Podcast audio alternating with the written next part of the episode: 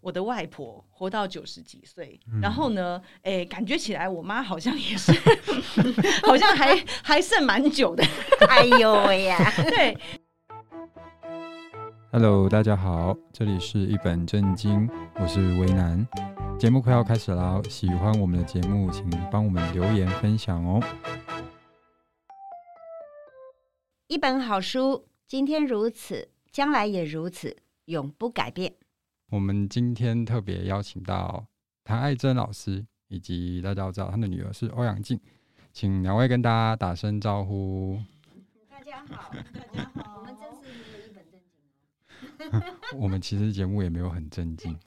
对，啊，那今天节目主要是要针对谭爱珍老师的新书《快乐女人不会老》做一些简单的分享，以及两位生活上的一些交流。那我们简单的先来介绍一下谭海珍老师的书。这本书是在去年，就是二零二一年十二月刚出版的《快乐女人不会老》。那这本书已经上市了，大家都可以到各大书店找找看。那台南政大书城也有贩售。那既然这本书是在讲快乐女人不会老，在强调老这件事，那我们就有一些问题想要来问谭海珍老师。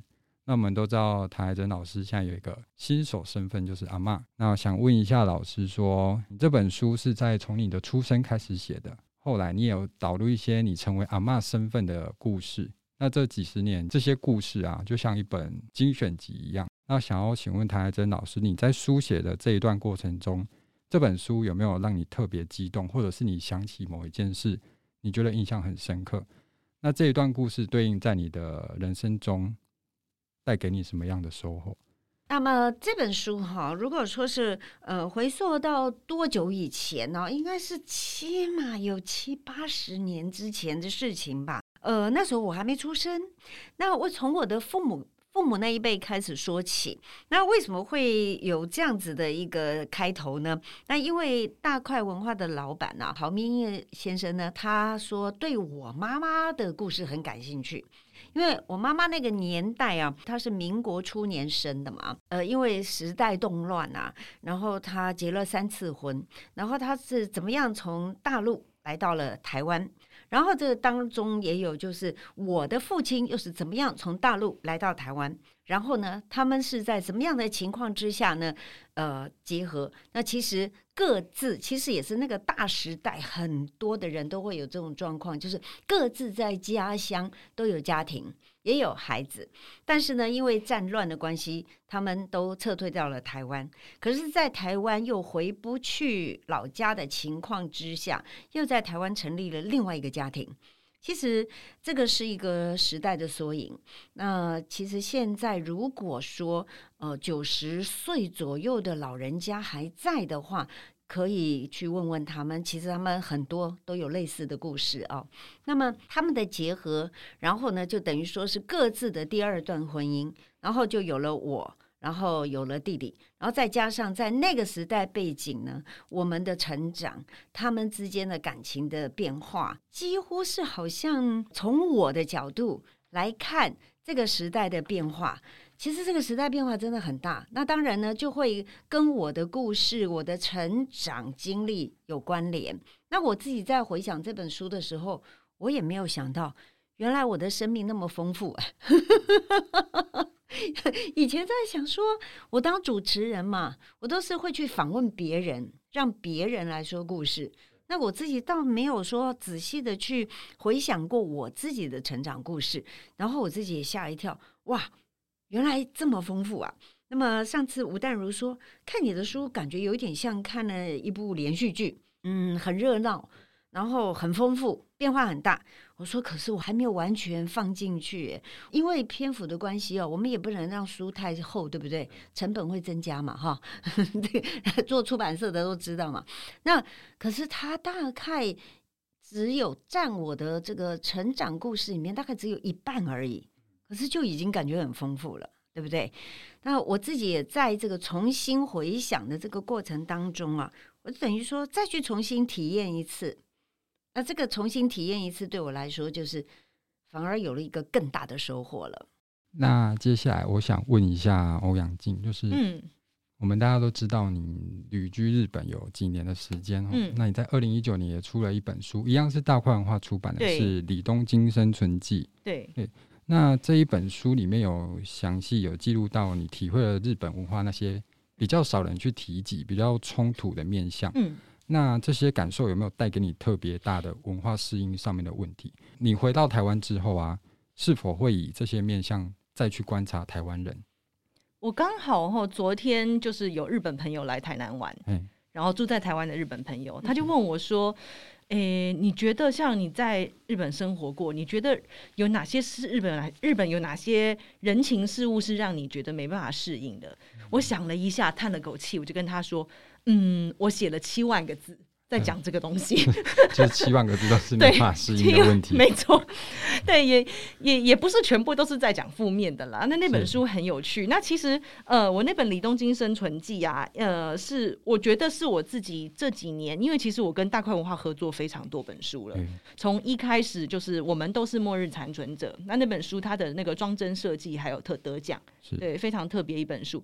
那后来呢，出了那个就是跑步的，跑步的，对，写给女生的跑步。他那本书销量非常好，后来又出了一本《旅跑日本》，然后之后就哎，当然我想要写关于自己在东京的这个生活经历，所以也是继续跟大块文化合作出这本《李东京生存记》。那也蛮有趣的是，其实大块本来也是想要再找我继续出下一本书，是因为距离李东京也已经有一点时间了，对对对。然后结果哎，刚好郝先生提到这件事。那 我就跟他说，我现在因为我有了一个小孩，就是我是一个妈妈，我根本是不可能有时间，对，去写书，对，然后对，然后结果哎，突然之间就想到说，其实。我妈妈的故事很有趣啊，对，为什么不找我妈出书呢？哦、结果没想到郝明义先生一听之后，哇，他就反而对我妈的故事有兴趣多了。啊，所以《快乐女人不会老》这本书的生成，对，还有你的推波助澜。对对对对，不是不是，这叫抓交替。谁这对这个书里面好像写到，说对，说是抓交替，因为本来是郝先生想要跟我在邀星座，那可是因为我真的是我跟他说我完全没有办法，顾小孩都不行，对，没有时间。写作。那刚好哎，又妈妈的这个人生经历故事，她又刚好可以配合出版有声书，嗯，对，所以我觉得有声书是一个蛮有，就是快乐女人不会老，还算蛮有趣的一个一点，哼，嗯，OK，好，那我们接下来问谭爱珍老师哦，大家观众对你比较熟悉的是在舞台剧跟电视剧上面一些作品，呃，对，对，那我们都知道你的演技很熟练，而且你你在。演戏的这个部分，表演的部分有一定有一个标志性的地位在。那台湾应该也都是大家都知道您的表演，应该都对你有一些了解。你在书中啊，用比较多的篇幅都是在描写家人这一件事，反而对于你的事业描述的部分，没有家人的篇幅这么多。那我想请问谭爱珍老师啊，诶、欸，那个是等我一下，不要紧，太沉迷。对，就想请问谭爱珍老师。家人这个角色对于你在生活上的哪一个部分是给你支持最大的？例如说，你遇到事业上的困难，或者是你情绪上面有一些瓶颈的部分，家人这个角色是给你什么样的支持？其实哈，呃，我们一直就是说，在演艺工作上，你看我在演艺工作上，现在算一下，哇，我二十二岁进入华视，然后现在六十八岁。几年了？四十六年。我干嘛？反正就已经就是还蛮久了哈，然后一直以来呢，我就觉得嗯，在表演上面，我从一个新人开始呢，我就就发觉，哎，我我妈妈真的很厉害，她一直就是说鼓励我要进入演艺圈，因为她说我很会表演，她说我不会读书，但是我很会表演。那哎，我自己也觉得，我每次在表演的这个情绪上面呢，我好像是很比。一般的同学，我们那时候同学，我很容易就进入到那个情境当中，然后但是我又很容易就抽出来，嗯，所以进出就很自如。那我们曾经啊有过，就是说，呃，以前很喜欢就是短剧。全部都是短剧。那以前的短剧跟现在的那种呃搞笑式的剧是比较不太一样。我们是一本正经的演短剧，那有时候一天下来，我要扮演十几个不同的角色。我们就是一口气录影，因为因为摄影棚就是有这么多的时间呢、哦。那么一下子是古装，一下子时装，一下子是呃不同样的身份，十几种。但是那个就是要你收放自如，快速进入，快速抽出。而且我们不是用夸张的那种喜剧的表演方式，我们是真的很投入的表演，但是让人家又觉得很好笑。所以，哎，我就发觉说，哎，为什么第一个我背台词这么这么快？然后再来就是说，我的情绪进入入出也很快，嗯、反而我自己都没有去深刻的去体会到，那反而是写这本书，就是回想这个过去的时候，我才发觉哇，我原来有经历过那么多不同的情绪的这个冲击，嗯、所以可能也就锻炼了我了。其实这默默的在这个整个成长过程啊，我也真的是快速的要进入一个不同的情境，然后又快速的抽离。原来这么长期的时间，我的成长过程已经帮我做好了一个表演训练哦，就是这个叫人生经历嘛，嗯、对不对？对啊，就是长久以来的生活历练。一直都是在帮你的下一次的演出做准备，你就从从其中得到一些表演的启发，可能吧。所以就是说我我后来在想啊，体会到说，如果年纪轻，在很呃年幼的时候成长的过程，还有你年轻的时候接受了很多的这个生活的考验。那其实也不见得是坏事，嗯，对，它可以反而让你更坚强，然后让你在情绪管理上面呢会比较更清楚。不过当然，如果说谈到情绪管理上面，我倒是比较推荐啊，就是说大家还是得要透过学习，嗯，一个专业的学习啊，这个心灵的疏导。这个部分呢，会对我们自己会有很大的帮助，尤其是我们现在已经要进入了老年。我常常跟我女儿讲说，人生如果分成三等份的话，我已经过了三分之二嘞，我现在还剩三分之一耶。那其实差不多的老人都是这样。如果你不小心，你活到九十岁的话，我现在已经快七十了嘛，那是不是我已经进入到后面三分之一了？已经开始了。那么我要怎么样可以把握？让我后面的三分之一是可以清安自在，然后欢欢喜喜。其实还真的是要透过一点专业的学习，整理好自己的情绪，你才能够稳定的去迎接你的老年生活。是，嗯，很棒的分享。因为台珍老师，我们大家都知道你多次有演出一些母亲啊，或是奶奶奶奶，奶奶的角色，嗯，奶奶比较多，对。可能观众对于这些诠释都觉得你恰到好处吧，对这件事情印象很深刻。嗯，可是你在成长的过程中，我们书中都有写到，你小时候也是一个，也是一个普通的小女孩而已。嗯，直到结婚，你也是一个跟丈夫相知相爱的妻子，就是都有一些生命中的角色。那在这一段长年的演艺生活工作中，你有没有想要告诉观众哪一段时期？比较特别的故事，或者是比较难说出口、没有机会说出口的部分，比较难说出口的倒还没有哈。那那个是要有勇气。像我有次上 吴若泉的节目。他就说，他到目前都还没有勇气去面对自己的曾经的这个成长过程。嗯，我说这的确需要勇气，因为有些东西可能会造成你的心灵创伤，可是大部分的人就不愿意再去面对或者是提起。那么我也是片片段段，以前有有偶尔会跟我女儿分享，都是片片段段的分享。那这一次就是让我一口气的再去重新经历一次。那么，这个重新经历一次，我发觉每一段哈都让你有很深很深的印记在心里面。那么，我又如何再去去理解当时这这些印记对我的伤害？那么，我现在是不是可以释怀？那我你说哪一段难忘？哪一段都很难忘。那哪一段呃没有办法提起？其实我都提了。书中都有，那，那只是篇幅的关系，有很多还来不及提，装不进去的，那也就不是很重要了。哦，所以我想说，嗯，重新勇敢的面对一次哈，对于每一个人来说，都是一件我觉得很重要的事情。所以老师的意思就是去看书。嗯，对 我我每次在什么签书会啊或什么的时候，我都说，哎，我不，我们我们不谈书内容哦，嗯，因为那个真的漏漏等嘛，哈，对啊，你自己去看书好了，因为这本书很容易看嘛，也许拿在手上就是一趟高铁，也许就看完了，对不对？那很轻松，但是看完之后，可能刚好某一件事情触动了你，嗯，就触动了你，你自己的哦。好像有一点类似的情境的时候，那你就可以去思考一下。那所以看书就好了。那我们倒是可以谈一些书中没有提到的事情，可以去从那个点去延展一些事情。了解。嗯，在书中可以看到母亲，这里的母亲指的是谭爱珍老师的母亲，老母亲。对，有一部分的篇幅在写谭爱珍老师的母亲。嗯，那我们读到谭爱珍老师母亲的时候，感觉她是一个。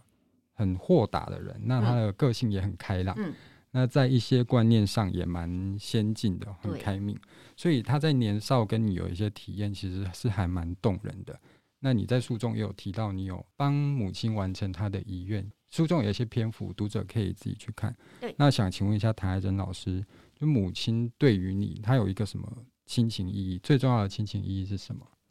我的妈妈是不是？我的妈妈其实哈，我以前会觉得哦天哪，因为她是一个射手座的妈妈。你知道射手座个性的人哈，他真的自己很很放得开，很放得下。他的生活哲学，我现在回想起来，他就一个字爽。但是问题是他自己爽就好了，他不太在意别人什么感受哈。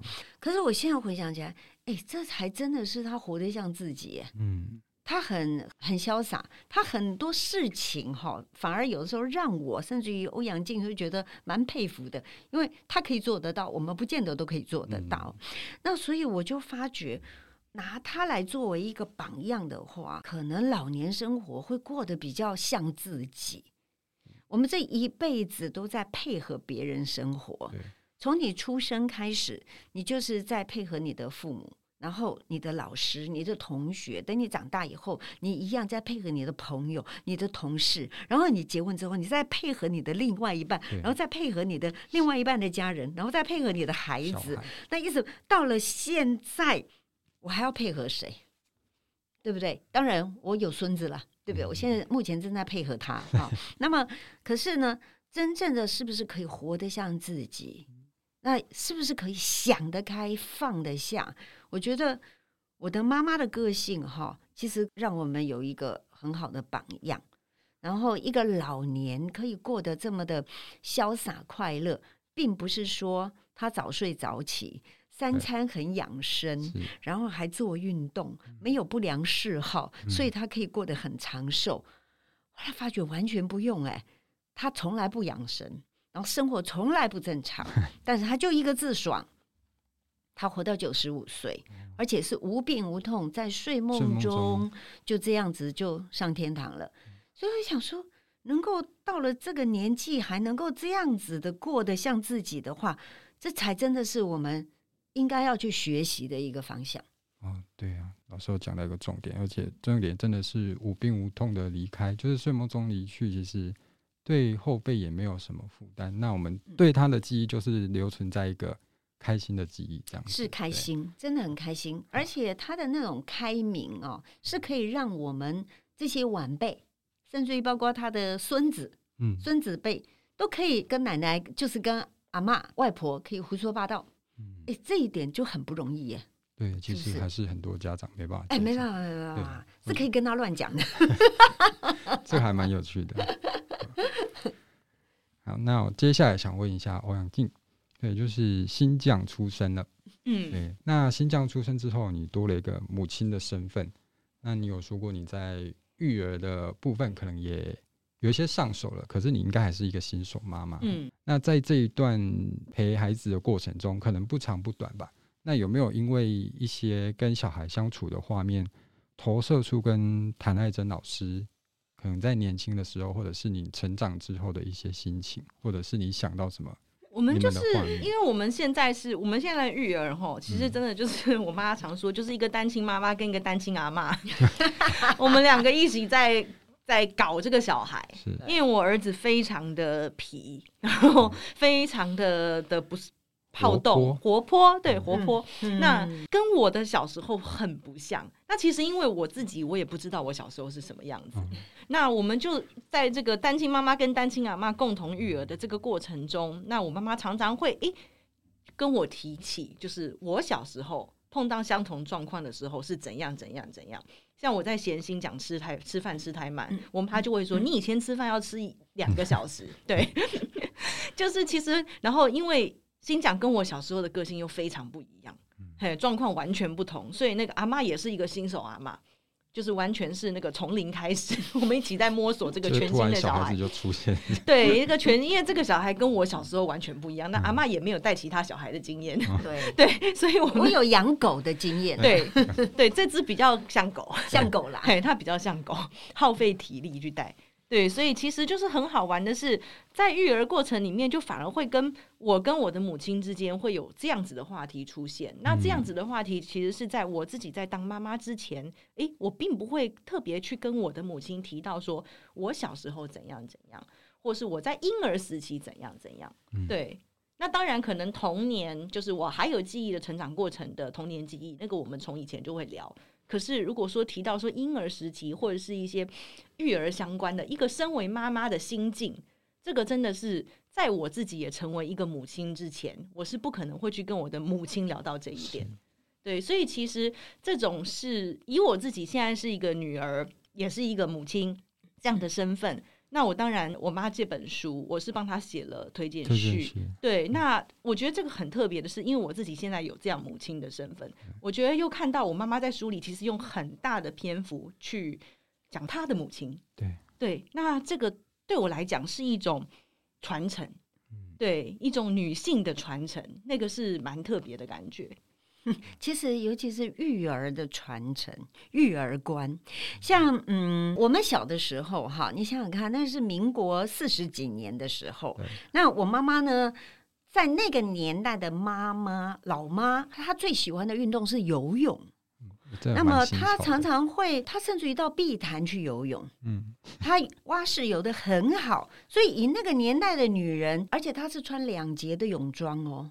她不是说那种什么连身还带裙子，没有，她就是两截的。当然不是像后来的比基尼那么小啊，但是她已经很前卫了。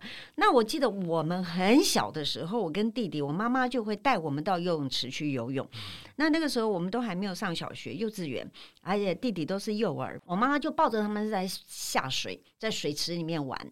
那其实以当年很多的老人家会骂他。然后就是爸爸的同乡的一些太太们呢、啊，就会骂说：“哎呀，这个死女人！” 你知道吗？以前骂人难听，这个死女人真是不知死活。这么小的小孩带去游泳，万一出事怎么办？那我妈妈的理念就是说，从小就要教会他们游泳啊，就不怕水呀、啊。这样他们万一掉进水里，他们自己有求生的本能啊。就哎，确实我们从小就会游泳。我两个弟弟呢，都是考上国际潜水。教练的证照哦，然后他们也都是寒暑假、暑假都是去这个海水浴场当救生员，嗯，就是泳技都很好。那我就在想说，当然就是要用开放的心哈，去照顾养育你的孩子。那当然现在像欧阳靖放手让孩子玩啊什么的，那有的时候网友现在网友就跟以前的骂骂妈妈那种死女人其实也差不多啦，对啊，讲话也很难听的啦，对不对？那我说你不要管他。你管他们干嘛？你照你自己的方式就好了。当年我妈就照她的方式养我们，我们也没怎么样啊。我们一天到晚就是去看电影呐、啊，然后家里有电视，我们就是盯着电视看呐、啊，我们就拿着一个饭碗坐在电视机前面呐、啊。嗯，我们有不好吗？没有，好像没有嘛，对不对？那欧阳靖小时候也是一样啊。他不吃饭的时候呢，哎，我们以前是没有像现在你还有网络 YouTube 可以看哎。以前我们就是要用那个大的夹式录影带，有没有？嗯。很辛苦呢，就是要在每一个广告的时候，我们赶快要去按录影，把所有的广告录成一个大的夹式，然后每次他在吃饭的时候，我们就要把那个广告全部播出来。小朋友很爱看广告，边看广告边吃饭，这样他就不用吃两个小时了。那后来我就说，那你儿子不是更简单啊？现在那个网络的节目这么多。你让他乖乖的把饭吃好，先把身体养强壮养大，那其他再说嘛。你这样看电视长大，你有怎样吗？没有，没有嘛，一样，对不对？对，所以啊，不要管人家。嗯、所以也就是间接的，从台珍老师的妈妈一直影响下来，都是一种比较开明、比较快乐的态度。从我的外婆，对对，就一直是用很开明的方式教小孩。是，所以应该是说，只要适合你的家庭、适合你的小孩、适合相处，应该就就好了，而不是说一定要功课多好或者是怎么样。哎，不要不要，真的不要！我妈从来没有叫我们读书。哎，从来没有。那我们家的小孩，像我，从来就是从小不爱不写功课的，不写功课写不完就是哭嘛。我在书上也讲，嗯、然后我哥哥就要帮我写功课嘛。嗯、然后妈妈还会说：“你不要写的字，不要写的太好看啊，这样老师会发现。”我天！然后哈，然后我两个弟弟呢，也就是会跟妈妈讲说：“你可以放手让我玩一年，我玩完一年以后我就考大学联考。”我妈说：“OK，好，去玩。”一年后他就考大学。就考上公立大学。嗯，那另外一个弟弟到现在已经六十岁了，他还在念博士。嗯，那可是他小的时候从小功课都不及格，没有及格过。然后我妈也就是说没关系啦，有念就好了。可是并没有影响到这些孩子未来的发展。对，当他们长大之后，他们觉得自己有这个需要的时候，那他自然就会去读。那可是反观欧阳靖不一样哦，我也没有管过他功课，他把自己逼得很很紧，他从小就全班第一名。那我们说干嘛考第一名？功课不要写，没办法，他就是那种回家自己就会把功课写好，然后自己考试就会考得很好。他想要故意考不好也没办法，也没办法。那但是到了五六年级，他功课比较没有这么好，我们还说没关系啦，没关系啦，不要读了，不要紧啦，就反而希望他是放松。嗯，可是。对他的未来有不好的影响吗？没有嘛，一样是个畅销作家。对呀、啊，变成一个畅销作家。我就想说，你这个成长的童年哈，快乐就好。嗯、所以我现在都跟他讲，以后不准给给先讲去补习哦。对，是他现在他如果长大懂事之后，应该开始就很很开心。很开心啊！不准补习，不准学才艺，阿妈照我。对。对那我们接下来问一下台珍老师哦，您自己的事情，你书中也有写到，你有经历过几次的生离死别，就是有一些故事，那你的心境可能也因此变得比较豁达，或者是比较潇洒一点。那你面对自己逐渐走向老年，你应该是觉得自己已经就是老年的生活了。那你常年推广素食，自身又有签署 DNR 跟那个弃捐卡。那想要请台珍老师跟读者分享，你除了自己的这些经历外啊，是否你是因为什么新闻或者是什么案件看到了什么东西而触动了你去做这些事情？我们家真的很特别，我常常在讲说，一个母亲是一个家庭的轴心，母亲的言行，哦，会影响到他的孩子。对，那么我们家有一个很前卫的老妈妈，嗯，那么她在很年轻的时候呢，就会跟我们谈生死。多半老年人是不谈这个，不要说老年人了，你去谈到就说，哎呀，我以后将来我死了以后会怎么样？你会得到的一个回应是什么？呸呸呸，别乱说，对，对不对？对。那可是我妈妈就是很自然，从我们很年轻，我们很小的时候就会听妈妈常在谈这些事情。她有一次。就是跟我在谈嘛。就是说啊，我将来要是我死了之后啊，我们不会讲说往生呐、啊，因为往生这个也是因为你不想谈死这个字嘛，太绕口。哎，他就是比较好听一点嘛，他就说，哎呀，将来我要死了之后啊，你不要给我那个装在骨灰坛里面，放在塔里头啊，因为其实我父亲是土葬嘛，嗯，那然后我的继父他们也都是放在骨灰坛里面嘛。我妈说这样我会闷死，我就会直接讲，你都死掉了还会闷死，他就哈哈哈哈。他一直笑，所以他是很开朗的。他就是说，他要第一个，他要把这个大体捐给医学院，因为他那个时候是在台北医学大学那边长期的就是门诊，因为他有一直都有高血压的问题。他说：“我要捐给台北医学大学的学生，让他们去解剖看看，我每天吃那么多的药，我的身体到底是怎么了？” 我说：“嗯，很好，你很豁达。”然后他说：“我要海葬。”我说为什么要海葬？因为那时候还不是很时兴这个哦。他说这样我就可以环游世界，海阔天空。然后还是还逼我说你要答应我，那我说好啦，我答应你啦。我老公在旁边也说：“哇，这个太好了！他是水中爆破队的这个成员呢。”他说：“哇，有一个老妈妈带头，他说他也要海葬。”嗯，然后两个人就各自都选好地点了。然后都要我答应他们，然后我那时候我永远都记得我妈妈说：“哎呀，我真的是太开心了！我现在回想到到时候啊，我是撒在大海里面，然后随着海到处飘，然后蓝天白云、海阔天空。我现在想到我都开心。嗯，哎，我就一直都没有忘记他的那种快乐的表情。嗯，难道一个人真的到了最后人间毕业之后？”他还可以带着这样子的一个情绪离开的话，哎，他真是一件很快乐的事情。啊、然后他甚至于还为他的下辈子已经设定好了一个目标，他的导航已经已经设定好了。他说：“我将来还要当女人。”哎，我说：“为什么要当女人？”其实我们会常常听到有人说：“下辈子不要当女人，因为女人太辛苦了，对，对不对？”对。可是我妈说：“我一定还要当女人。”我说：“为什么？”她说：“因为女人可以打扮。”可以每天漂漂亮亮的，我还是他觉得他对他自己的长相非常满意，我还是要当个漂亮的女人，但是我要当外国女人。我说，为什么你要当外国女人？他说因为我这一辈子最遗憾的就是我的身高不够高，我的腿不够长，所以呢，我要当个外国女人呢，我就会长得个子很高，腿很长。哦，那我一定会很漂亮。所以我在想说，一个人可以豁达到哈，他对于他的未来哈。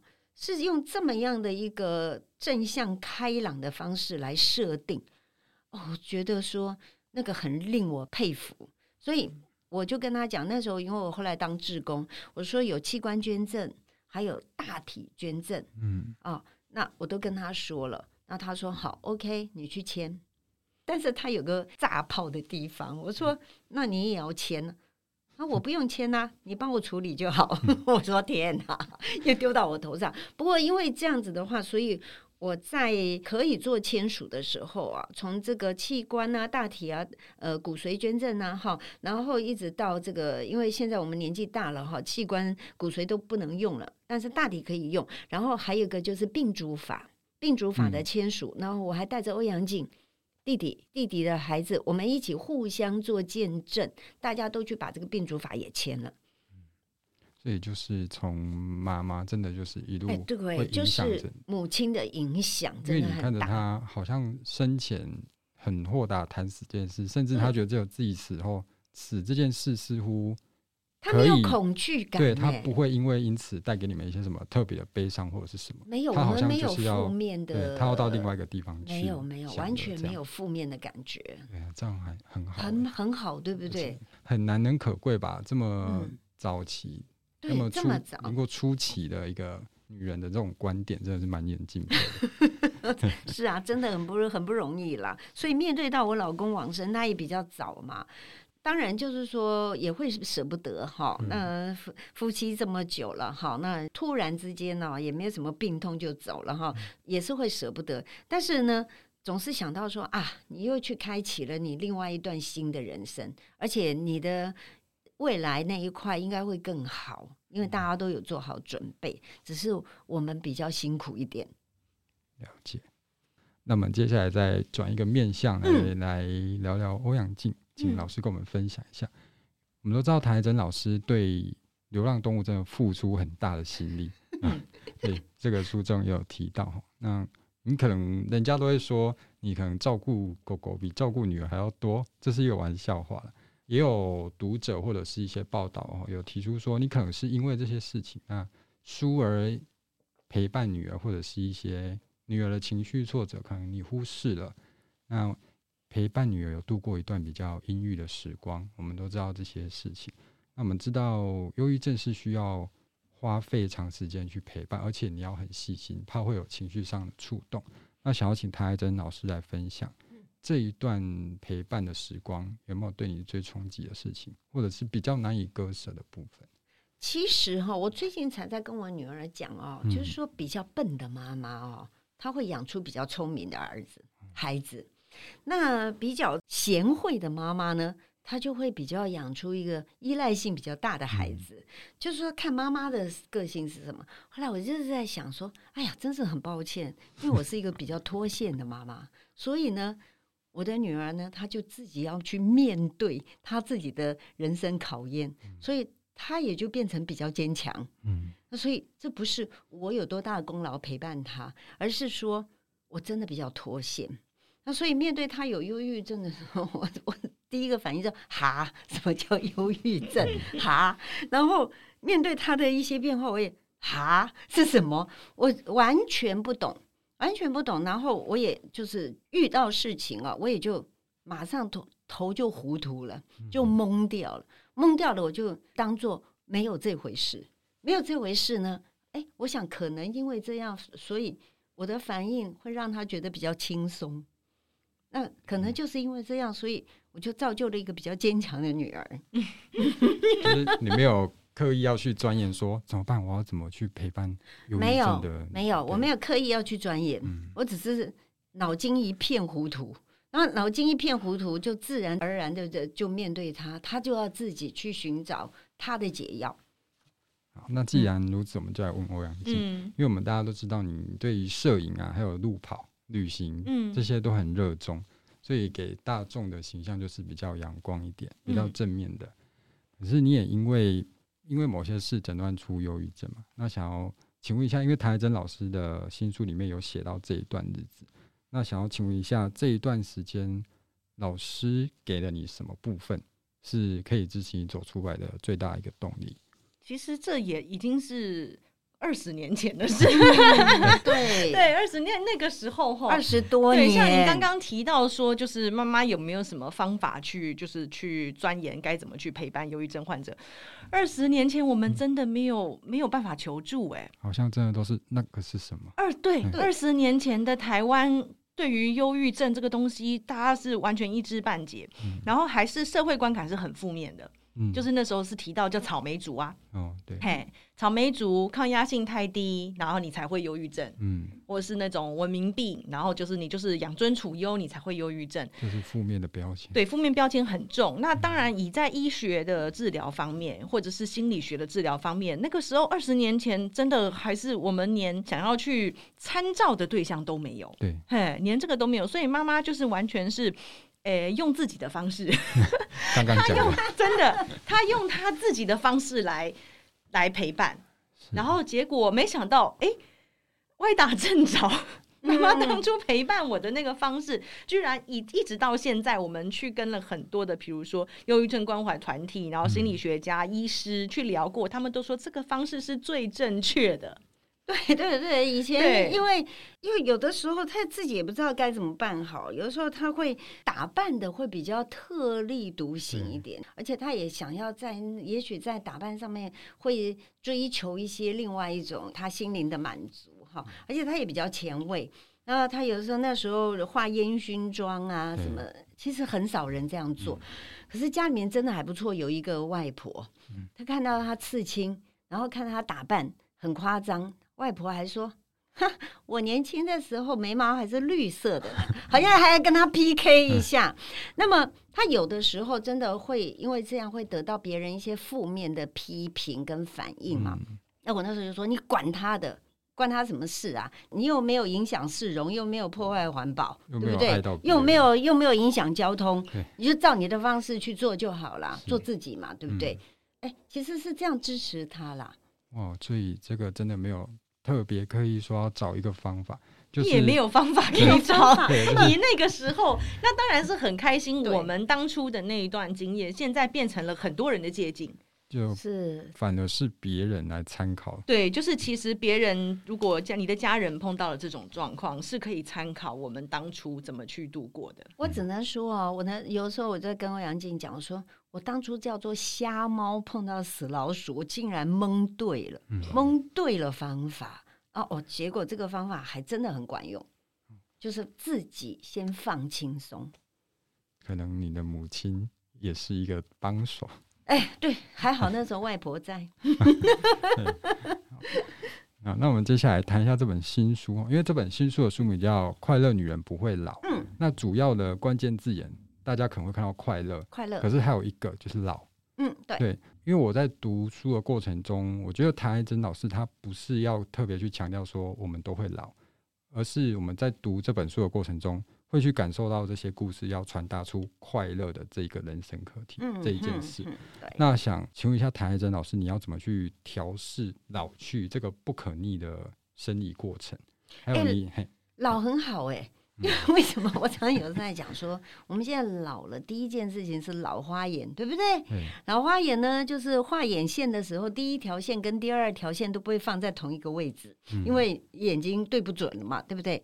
那可是呢，老有一个好处，你都看不清楚你现在脸上有多少皱纹，嗯、然后你也看不清楚你现在呃皮肤下垂了。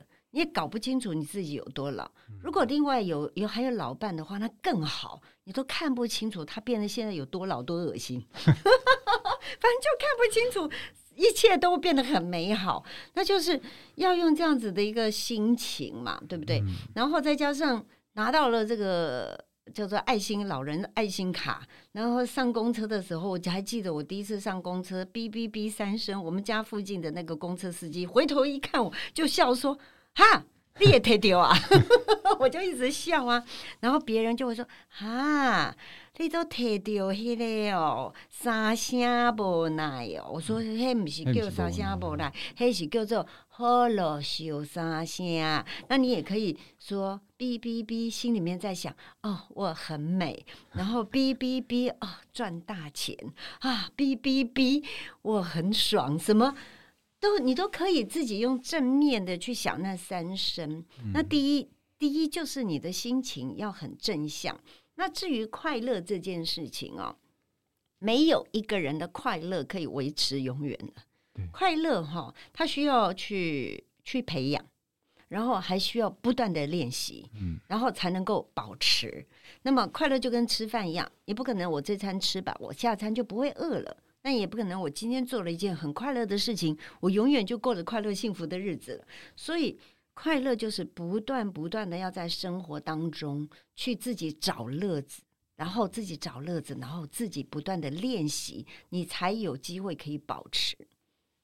所以老反而让你不会觉得特别困扰或者是不方便，当然不会呀、啊，你还可以哀哀叫啊，你也可以理所当然、理直气壮的哀哀叫，说我走不动了，哀叫啊，我有神啊，自然而然别人就会来帮你一把呀，那不是蛮好的一件事吗？所以快乐女人不会老，这件这个书名真的是恰到好处，反过来也一样，对。好那我再请问一下谭爱珍老师，你从前年跟着那个欧阳靖就定居在台南，嗯，对，那你经历过就生命的一些消逝啊，那当然新讲也出生了，算是一个新生，大家心目中你就是一个国民奶奶，对于你演戏的过程中，那你现在要真正成为一个阿妈了，嗯，最后我想请老师分享一下，突然就搬离了。住了很久的台北，嗯，来到台南，应该有相对的感觉到步调真的有慢一点，嗯，对。那在这一段时间内，对你最大的心情的差异是什么？真的很慢呢、欸，这么这么明显吗？很明显呢、欸。然后那个南北台湾就这么小而已，那南北差异真的还蛮大的、欸。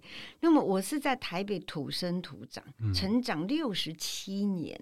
哦，六十七年我才离开了一个很熟悉的环境，然后搬到一个台南，然后去重新去适应这里的步调，然后生活方式。不还好啦，霍利嘎仔现在还有高铁哈，我还可以常常来回，然后现在还有半价嘛，对不对？更方便。嗯、那可是，呃，我的感受就是说，他这边真的阳光。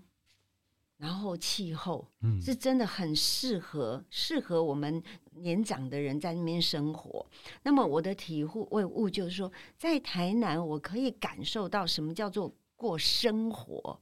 那在台北呢，就是工作，回到家里就是那种巷道狭窄啊，然后你很难看到蓝天呐，气候也是总是阴阴的啊，哈。那么你就是为了工作，为了工作，然后。为了叫做过日子，所以一个过日子跟一个过生活，你的心境是完全不一样的。所以到了年纪大的时候，我是不是可以超前部署？把我未来过生活的一个呃环境跟一个目标先设定好，然后去执行。其实如果说是进入老要进入我们这种叫做黄昏岁月、黄金岁月的人哦，提前超前部署的话，其实对于孩子来讲，把自己照顾好是一件最好的事情。哇，这这一句话真的是，嗯，对很多现在人谈到的事情啊，就是照顾好自己，反而就是给孩子最大的帮忙。因为你生儿育女不是用来养儿防老的哦，因为你孩子从你的身上。通过这个叫做这条通道来到人间哦，嗯、其实他还有很多事情要做啊，对不对？嗯、所以我压根儿就没有想到说我将来老了以后他们会在我的身边。那、嗯、这世界这么大，宇宙那么大，要他们去探索啊，那他们有他们的呃生命旅程啊，你怎么可以把他们绑在你的身边，只是为了养老？哦、所以我们应该把自己先部署好、安顿好，那孩子有空。啊，愿意跟你见个面，呃，如果没有空，现在网络很发达，那么你要放手，放手让他们去探索他们的人生。嗯、那么你自己呢的责任就是把自己照顾好。老年人把自己照顾好，就是给孩子最大的遗产。哇，金句金句，大家听到可以注记一下。嗯、那我问一下台真老师，你觉得搬离台北对你来说，你有失去什么吗？或者是你来台南，你有得到什么？我觉得我没有失去任何东西，呃，反而当然是有工作的话，两边跑还蛮忙的哈。嗯，那我觉得最大的收获就是，我竟然现在变比较懒，因为我是一个很好动的人，所以我觉得新讲应该是比较有得到我的遗传比较多。他是一个很很好动，屁股坐不住，卡成僵僵呢，哈，我做细汉都安内啊。然后我发觉，哎，到台南反而可以。做很多事情，我可以慢一点，嗯、我可以放松一点，那这个倒是我觉得最大的收获。那我们来问一下欧阳靖哈，嗯，在台南的生活有给你什么样观点吗？因为我们知道你在日本住过一段时间哈，嗯、那还有对于谭爱珍老师新书谈论到老这件事情，你自己有什么样的看法？还有有没有什么一段话想跟妈妈分享的？嗯。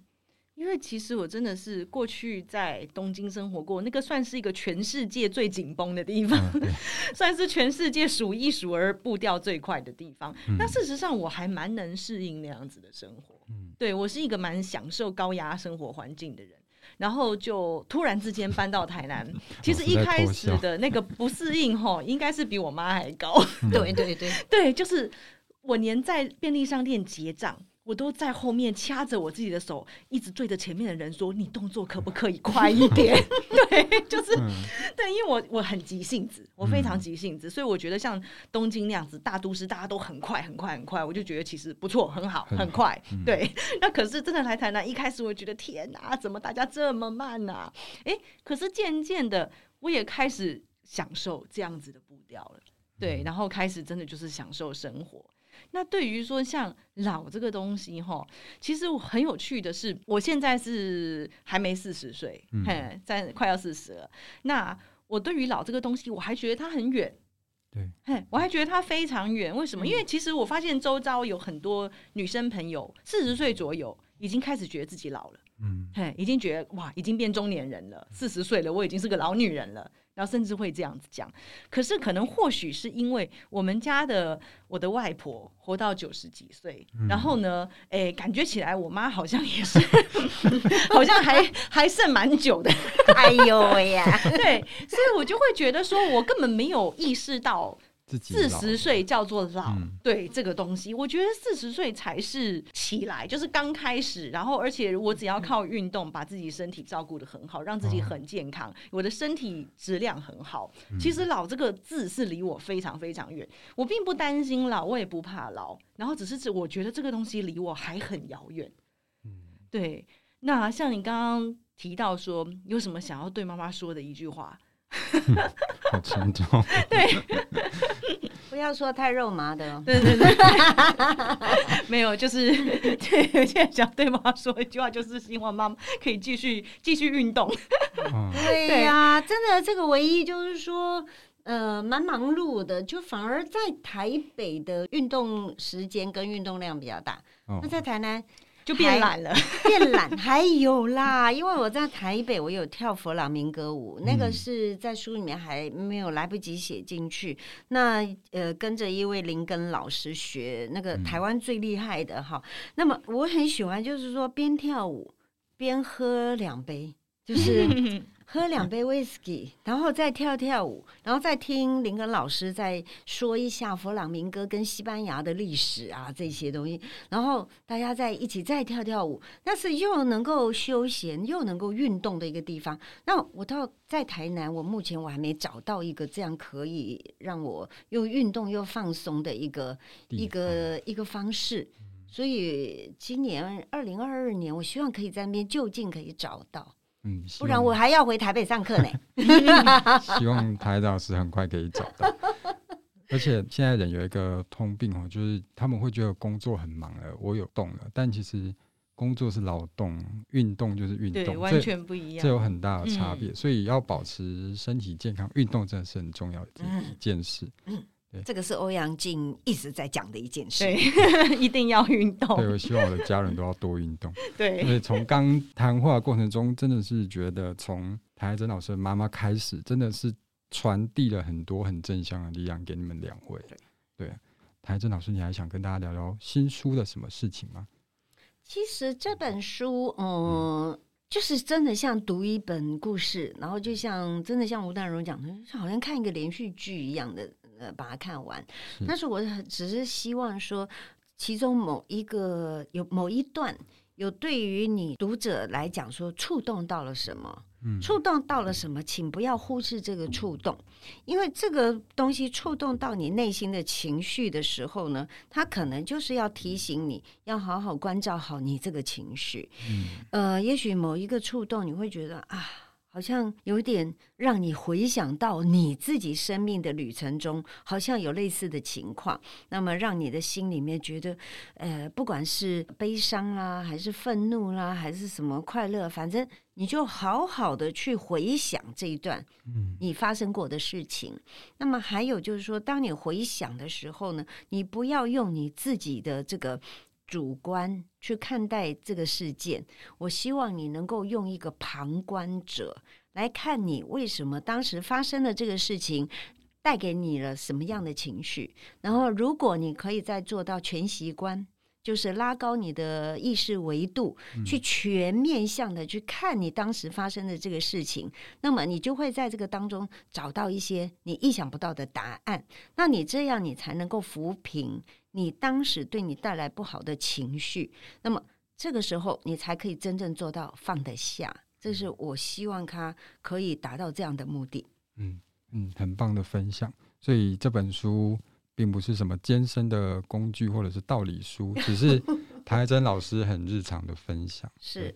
那我们今天很开心可以邀请到谭爱珍老师还有汪永静来跟我们分享。那再跟大家介绍一下谭爱珍老师的新书哦，叫《快乐女人不会老》，去年十二月由大块文化出版的。那现在书店也都有在贩售。听完今天的访问，大家如果有喜欢，可以去把这本书带回家看。那我们再一次谢谢谭爱珍老师还有欧阳靖，谢谢大家，谢谢谢谢大家，谢谢。